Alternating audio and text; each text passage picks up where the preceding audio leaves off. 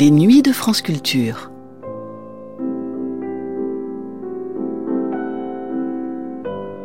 L'œuvre de Clarice Lispector est à la fois profondément intime, subjective, personnelle, et tournée vers l'absolu.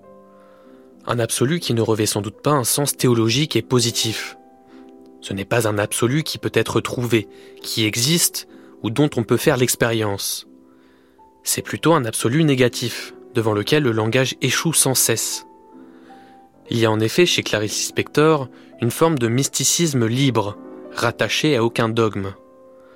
La perte de soi, ou le constat d'un moi vide, est la conséquence d'une lucidité perçante, non pas le résultat d'un quelconque exercice spirituel.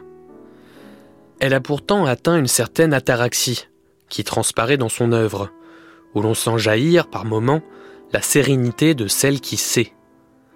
La nature de ce savoir est inconnaissable, incommunicable. Sans doute faudrait-il parler d'ailleurs de non-savoir. Toujours est-il qu'à travers ce verbiage métaphysique, on ne parle pas d'une œuvre philosophique, du moins pas au sens académique du terme. Clarice Lispector écrit des romans, des nouvelles, comme autant de tapisseries tissées dans une matière à la fois dense et éclatante. C'est un parcours entre le singulier et l'universel d'une œuvre encore trop peu connue que nous propose ce troisième et dernier épisode de Clarice Lispector, L'histoire d'une âme, de Marie-Christine Navarro et René Elkaïm Bollinger, pour Variation 3. L'occasion d'entendre Hélène Sixou ou encore Hector Bianchotti parler d'une œuvre mystique presque malgré elle. Une émission réalisée par Colette Chemama et diffusée pour la première fois le 6 juillet 1983.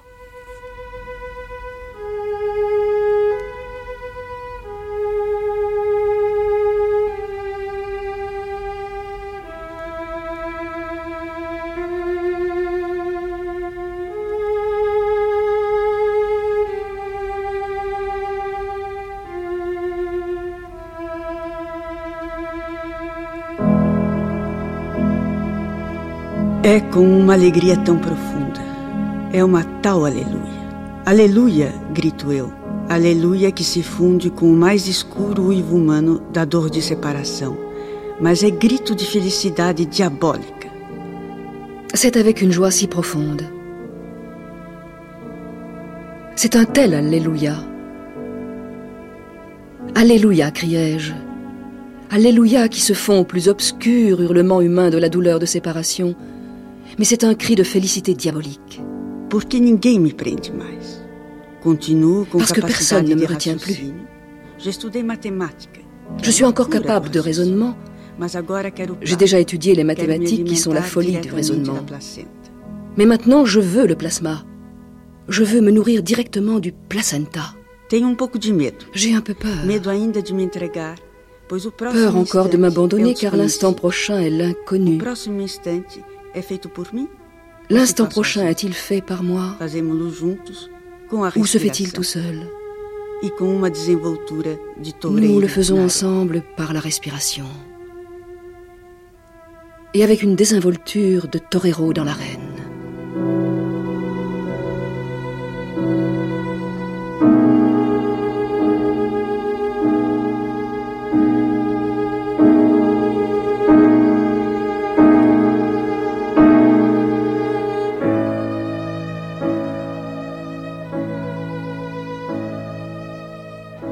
C'est la quête, toute l'œuvre est une quête de, la réalité la plus intime. Mais euh, elle arrive à transcender cette quête. C'est comme si elle avait déjà trouvé dans ses meilleurs passages. Peut-être on ne sait pas très bien ce qu'elle a trouvé, mais on sent la sérénité de celle ou de celui qui a trouvé sens qui a, découvert d'une façon obscure, mais néanmoins suffisante, l'essence de l'univers et qui a compris que tout est en rapport et que l'homme est, est, en rapport avec toutes choses et dépend de toutes choses et que toutes choses dépendent de toutes les autres. C'est comme si j'avais oublié le livre, la matérialité du livre, les pages, les paragraphes, le déroulement de ces récits et comme si je n'avais retenu que la substance, hein, un état d'avant ou, d'après les mots. il y a quelque chose qui est comme l'écume à la crête de la vague. Et ça, c'est pur, pur des circonstances. C'est quelque chose de vraiment purifié. Elle est arrivée à éliminer les personnages, pas par un principe, par une esthétique littéraire, mais euh, par une sorte de, spiritualité et ce que je dirais même de mysticisme. C'est-à-dire, elle a touché à l'essence des choses. Elle ne lui intéressait plus de raconter vraiment une histoire. Elle racontait l'histoire d'une âme.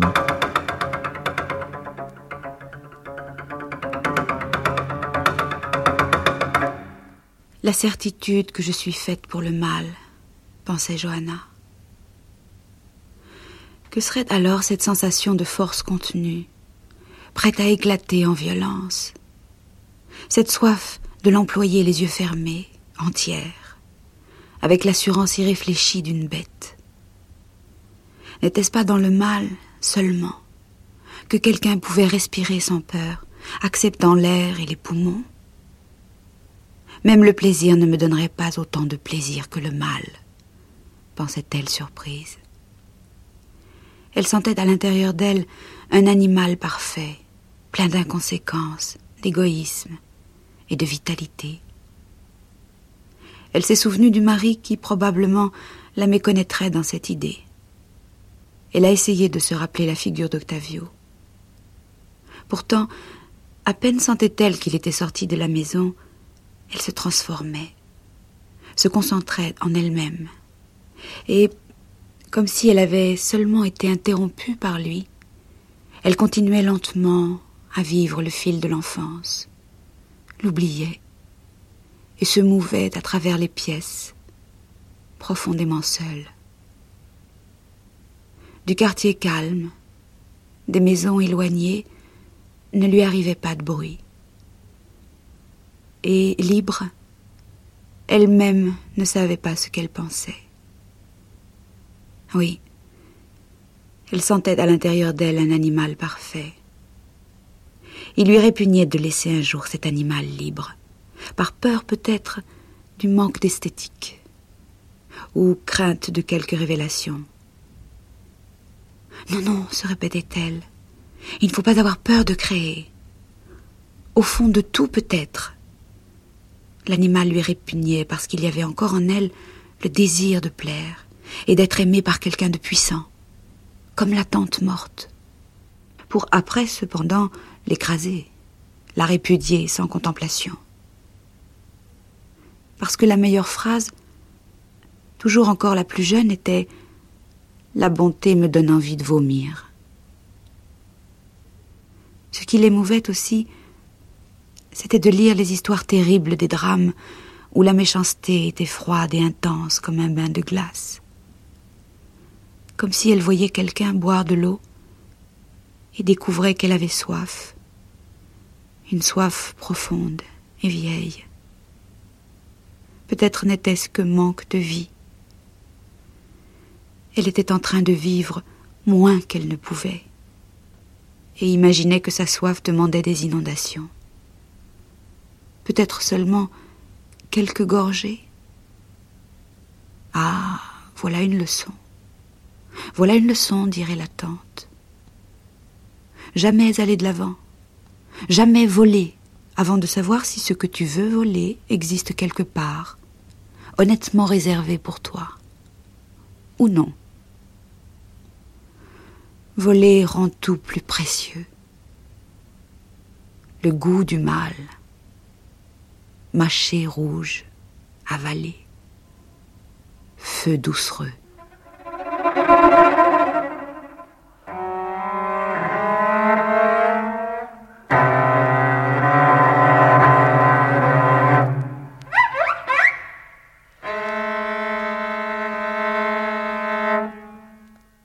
La créature existe naturellement chez Clarice Lispector. Je crois que c'est une, une donnée inévitable de la littérature. Mais on pense toujours que la cruauté s'est infligée un mal à quelqu'un d'autre, euh, volontairement. Qu'il y a de la méchanceté dans la cruauté. Je crois que la cruauté, c'est tout simplement la vue, la vue nue de la vie. C'est un peu difficile, mais enfin, c'est voir d'une façon nue la vie et de le dire. Et chez elle, ça existe, évidemment. Mais je crois qu'elle montre des situations très cruelles et qu'en fait, elle, elle peut aller jusqu'à commettre des crimes. Je pense que Clarice Lispector était un être qui aurait pu commettre un crime. À part que moi je pense que n'importe qui peut commettre un crime en puissance. Mais elle a dû être très près du meurtre. Oh, ça, on, on, le sent très bien et on ne sent pas, cependant, je n'ai jamais senti la méchanceté. Et il y a, je vous disais qu'elle mettait toutes les choses sur le même plan. Dans La Passion selon GH, quand elle regarde le Cancrela, qui est dans une situation déjà inconsciemment cruelle entre la porte et le cadre de la porte de l'armoire, c'est-à-dire qu'on peut écraser très facilement. Il les voit là et je crois que là, elle touche une chose dont elle ne fait pas un discours, c'est-à-dire c'est que elle touche à la douleur, au thème de la douleur, au mystère de la douleur, qui est peut-être le, le, le, grand énigme de, de ce monde. Car l'homme, à travers la religion, a pensé toujours que la douleur s'expliquait ou bien par une réincarnation, ou bien par un au-delà, où les comptes seront, seraient faits et la douleur prendrait son sens. Alors que on n'a jamais pensé à ce qu'est la douleur des bêtes. Donc le monde est peut-être douleur essentiellement. Je crois que ça, on le sent très bien et qu'elle l'a senti très bien. Je crois que Clarice Lispector peut-être a eu des circonstances euh, douloureuses dans sa vie, mais que lorsqu'elle parle de la douleur, et là nous revenons au neutre, c'est une douleur universelle et impersonnelle. Donc, euh, elle est cruelle, mais la cruauté est ce qu'elle est, je veux dire, elle a le même poids et au même moment que la part de compassion qu'elle y met.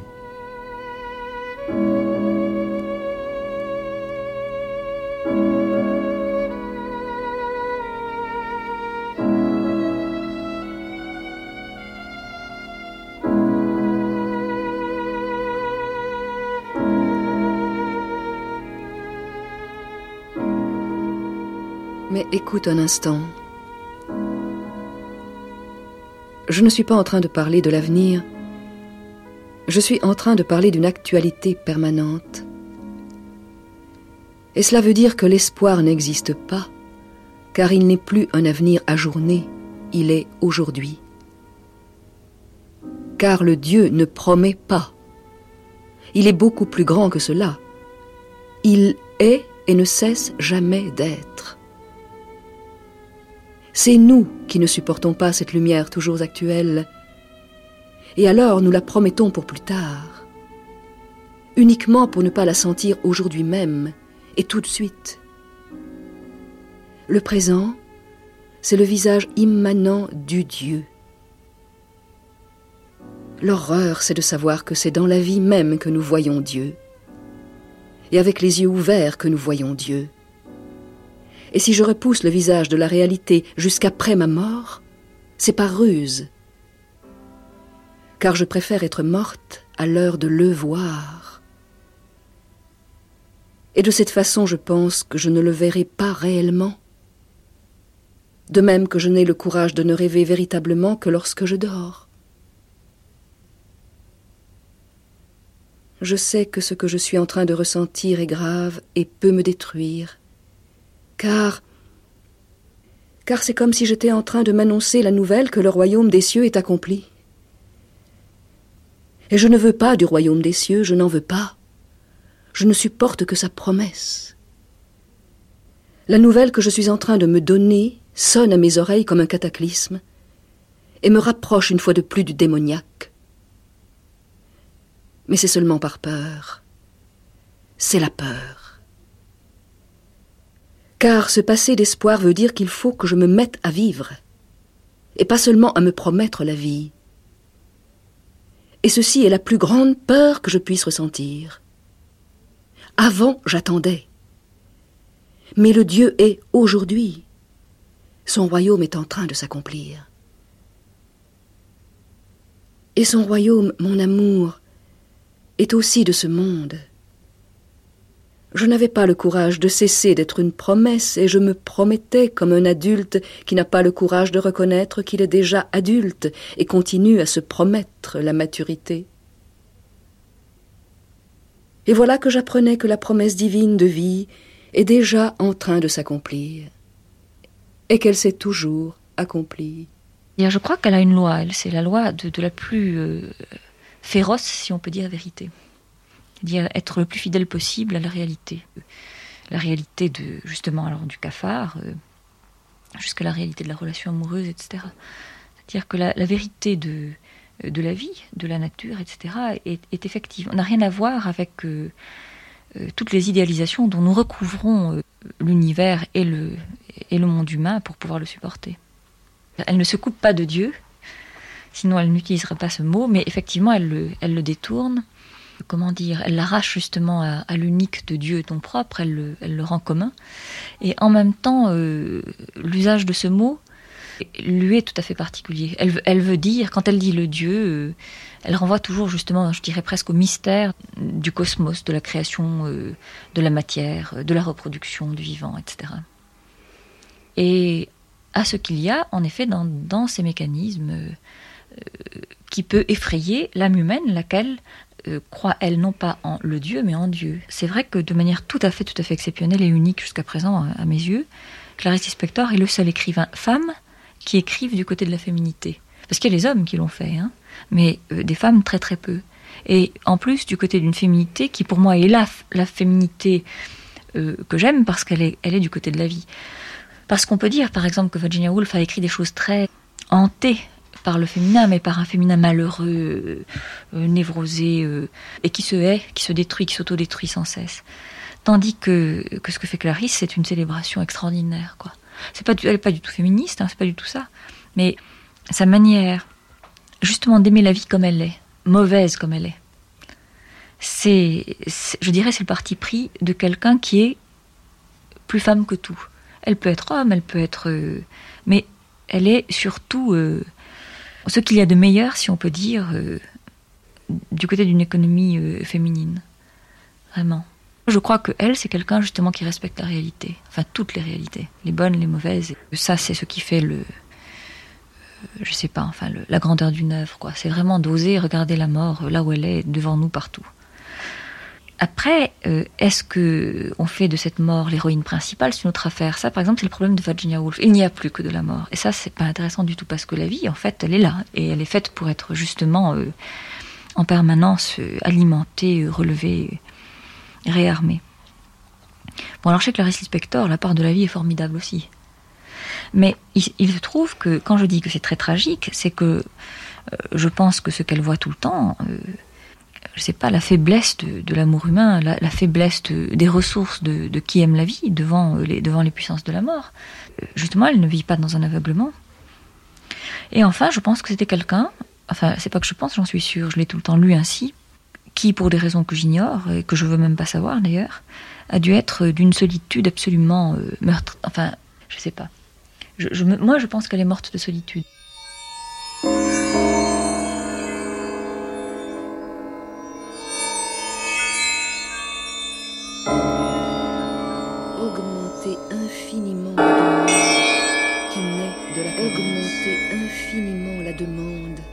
Qui naît de la augmenter Le divin pour moi est le réel. Le divin pour moi est le réel. Le divin pour moi est le réel.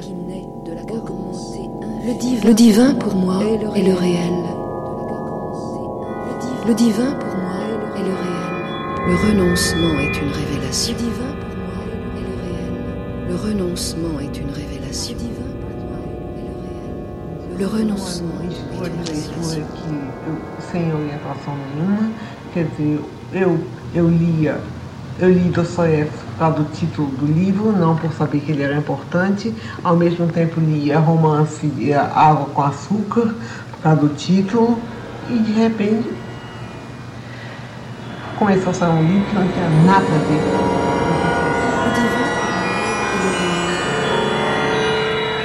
Le divin pour moi est le réel.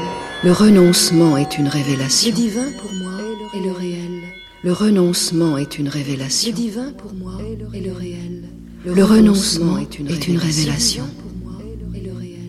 Le renoncement est une révélation. Le renoncement est une révélation. Je crois que c'est le grand art des écrivains qui arrivent à, à se dire je ne vais pas faire un livre comme si c'était une œuvre, une œuvre qui doit être vue dans toutes, avec ses affinités, ses échos, ses personnages qui entrent ici, qui sortent là, qui naissent ici, qui meurent plus tard, mais des livres qui sont comme une longue, calme conversation. C'est-à-dire il y a une certaine sagesse. Euh, le temps du livre n'est plus linéaire, n'est plus vertical, le temps du livre est horizontal. Toutes les choses sont sur le même plan. Tous les mots ont la même beauté. Toutes les distances, je dirais, sont la même distance. On est également près, on est également loin de toutes les choses. Il y a des réflexions sur la musique, par exemple, que je voudrais un jour retrouver dans Près du cœur sauvage, où il parle de, de musique de Bach, et il parle, elle parle du, du froid. Et c'est très curieux parce que, en général, les gens qui n'aiment pas beaucoup Bach disent devant une fugue de Bach, oh, c'est une musique froide, sans sentiment. Mais elle le prend dans une autre chose, c'est-à-dire qu'elle voit la dimension mathématique, presque pythagoricienne d'une fugue de Bach. Et elle voit froid parce qu'elle elle la place déjà dans, dans la musique des, astres. Et il y a aussi un, un moment très émouvant et qui n'a rien à voir avec les, les sentiments humains, c'est quand, au bout d'un paragraphe où elle revient à parler de musique, 150 pages plus tard, elle dit où se trouve une mélodie, où se trouve la musique quand elle ne sonne pas, quand on ne la joue pas? Et ça, je trouve que ce sont des, vraiment des, des illuminations d'une âme qui a dépassé les circonstances et qui a encore, juste encore, le langage. Le langage qui ne sert qu'à la voix intérieure.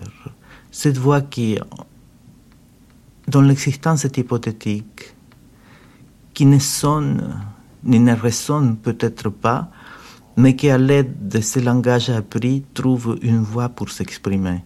C'est-à-dire que je trouve euh, que Clarice Lispector, quoi qu'elle soit demain sa place dans l'histoire de la littérature, c'est un être humain qui a touché à travers l'écriture un stade très supérieur, c'est-à-dire comme, euh, comme on l'imagine de certains mystiques.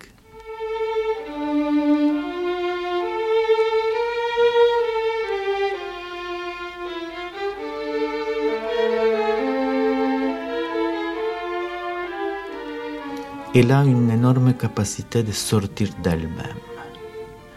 C'est-à-dire que lorsqu'elle regarde, elle sort d'elle-même. Il ne reste que la voix, ne reste que le regard, ne reste que, que ce minimum de personnel qui est le langage et une sensibilité particulièrement ouverte au monde. Donc il y a chez elle cette capacité de, recevoir le monde et cette absence à elle-même, ce qui me semble assez extraordinaire, c'est, l'expérience mystique. C'est l'expérience comme on lit dans, dans les saints qui ont essayé de, décrire ces extases, c'est-à-dire c'est un, une sorte d'absence à soi, qui est une présence au monde.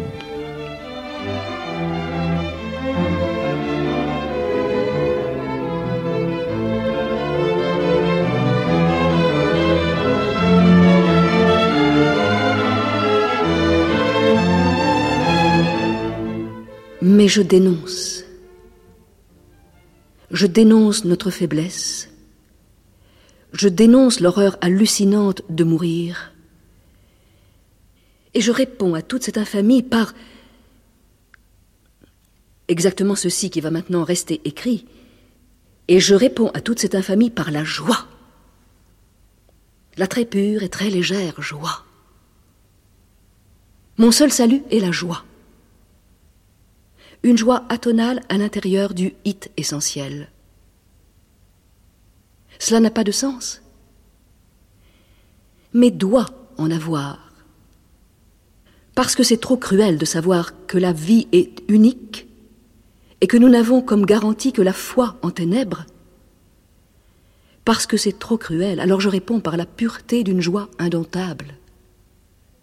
Je me refuse à être triste. Soyons joyeux. Qui n'a pas peur d'être joyeux et d'éprouver une seule fois au moins la joie folle et profonde aura le meilleur de notre vérité. Je suis, malgré tout, oh malgré tout, je suis joyeuse en cet instant déjà qui passe, si je ne le fixe pas avec des mots. Je suis joyeuse en ce même instant parce que je me refuse à être vaincue, alors j'aime. Comme réponse. Amour impersonnel, amour hit, et joie. Même l'amour qui n'est pas certain, même l'amour qui finit. Et ma propre mort et celle de ceux que nous aimons doit être joyeuse. Je ne sais pas encore comment, mais elle doit l'être. Vivre est ceci, la joie du it. Et me conformer non en vaincu, mais dans un allegro con brio. D'ailleurs, je ne veux pas mourir. Je m'y refuse contre Dieu. Allons-nous ne pas mourir comme défi?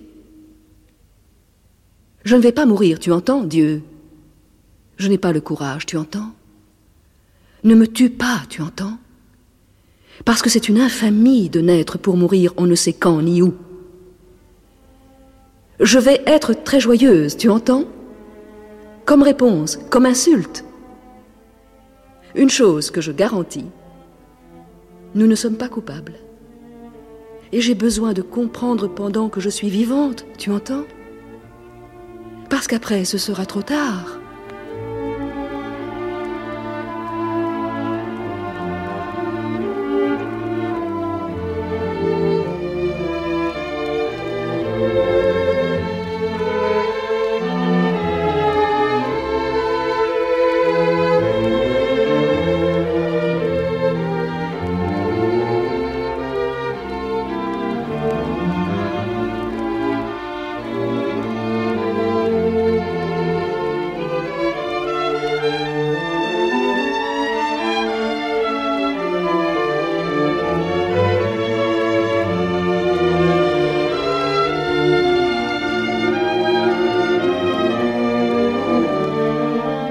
Variation 3, l'histoire d'une âme, dernière émission consacrée à Clarice Lispector, le grand écrivain brésilien de Rio de Janeiro.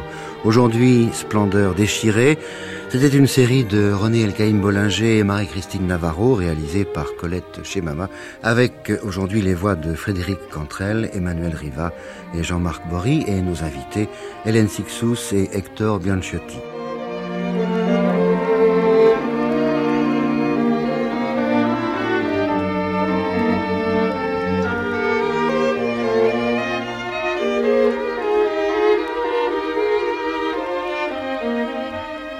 C'était le troisième et dernier épisode de Clarice Lispector, l'histoire d'une âme, diffusé pour la première fois le 6 juillet 1983.